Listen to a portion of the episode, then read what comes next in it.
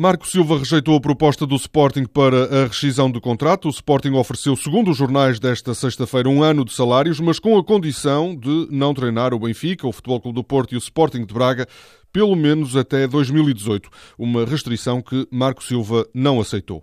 Em declarações ao jornal A Bola, depois do afastamento da Copa América, Maxi Pereira voltou a dizer que ainda não decidiu o seu futuro, não tem acordo com nenhum clube.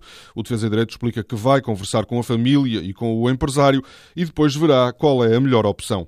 O Correio da Manhã assegura que o acordo com o Futebol Clube do Porto está concluído, vai assinar por quatro épocas com um salário de 2 milhões de euros por ano. A contratação será oficializada em julho julho, depois de Maxi Pereira terminar o contrato que ainda o liga ao Benfica. Jonas e Lima, afinal, podem continuar no Estádio da Luz. A bola escreve que o Benfica quer segurar a dupla que, na última época, rendeu 50 golos, apesar das propostas tentadoras que chegaram da China.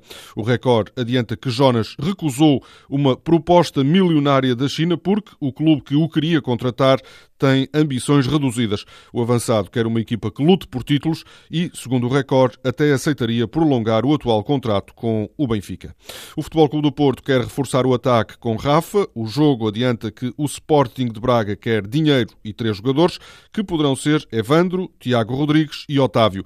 Rafa está atualmente na República Checa, é um dos jogadores convocados por Rui Jorge para o Campeonato da Europa de Sub-21. Em Espanha, o protagonista do mercado de transferências ameaça ser Sérgio Ramos. O jornal AS afirma que o Real Madrid exige 90 milhões de euros para autorizar a saída do defesa central. O mesmo jornal acrescenta que o Manchester United já ofereceu 50 e poderá chegar aos 70 milhões. Caso a venda se concretize, o lugar de Sérgio Ramos no Real Madrid poderá ser ocupado por Otamendi, o argentino que já passou pelo Futebol Clube do Porto e que agora está no Valência.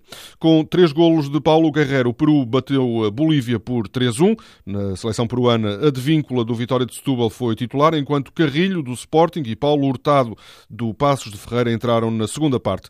Nas meias finais da Copa América, o Peru vai defrontar o anfitrião Chile. A imagem de Telma Monteiro com a medalha de ouro ao peito está nas capas dos jornais. A judoca portuguesa tornou-se ontem em Baku campeã da Europa pela quinta vez na sua carreira. O jogo escreve que Telma Monteiro decidiu ser excepcional.